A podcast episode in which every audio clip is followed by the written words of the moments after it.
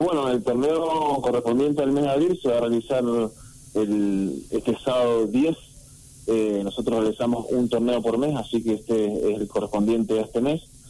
Eh, tenemos contemplado hacer categoría sub-11 y sub-13 el día 9, eh, que el día viernes 9, y iba a ser el día sábado, pero bueno, por esta cuestión de, de las restricciones deportivas, no sabíamos bien el tema de la cantidad de gente, entonces, bueno, nos anticipamos un poco, lo pusimos el día viernes, el sub-11 a las 18.30 horas y el sub-13 a las, a las 19.30 horas. Y el día sábado, sí, eh, tenemos cuarta a las 10 horas, tercera a las 12 horas, segunda a las 14 y primera a las 16 horas. Hemos tratado de, de separar un poquito más la categoría de los horarios para que, bueno, para que no haya tanta gente eh, jugadores eh, y bueno, y evitar que entre el, público como vos bien lo mencionabas recién.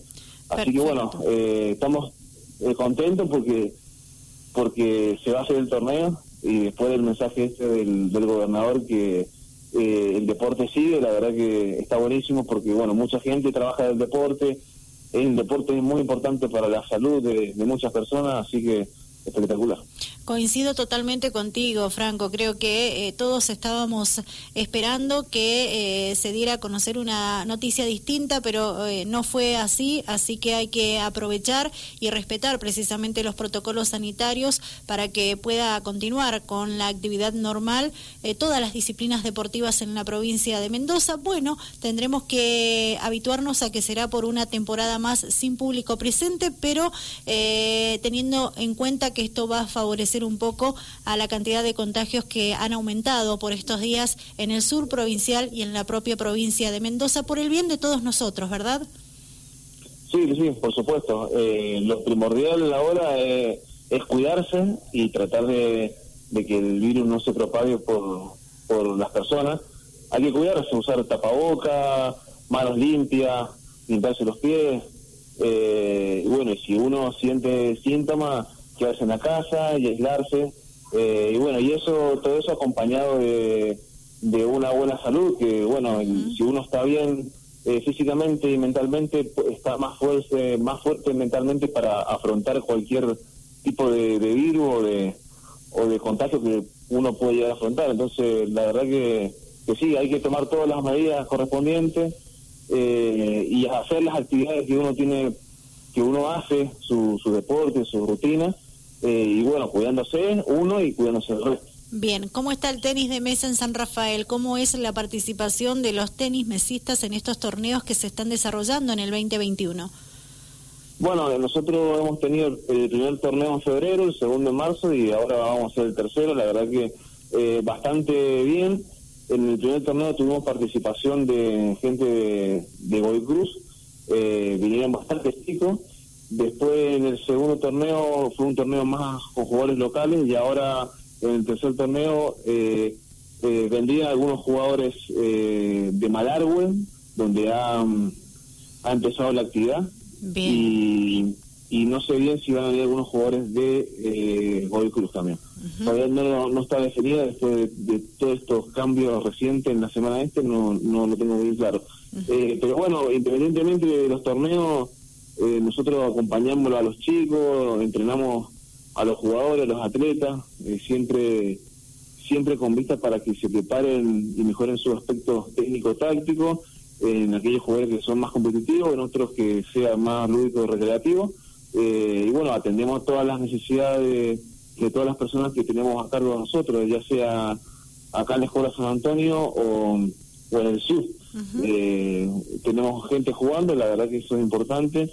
Y bueno, participaciones en el último mes de marzo en, Rosario de algunos deportistas como eh, Franco Villarruel, eh, Teresita Haddad, Inés Haddad y José Haddad que estuvieron en Rosario. Y fue muy bien.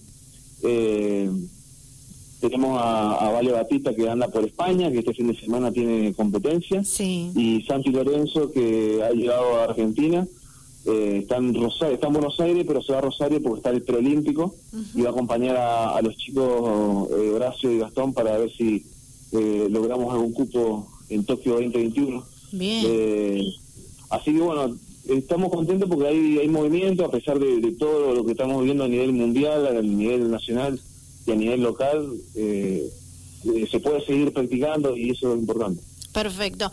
Los interesados en participar de este tercer torneo que realiza la Asociación San Rafaelina de Tenis de Mesa, Franco, ¿cómo tienen que hacer? ¿Tienen tiempo aún de inscribirse? Sí, sí, por supuesto. Nosotros estamos muy activos en las redes sociales.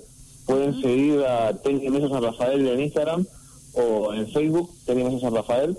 Eh, bueno, y ahí, ahí nosotros eh, siempre hacemos publicaciones, eh, eh, fotos, eventos, y bueno, el que nos quiere escribir por ahí eh, se puede se puede sumar.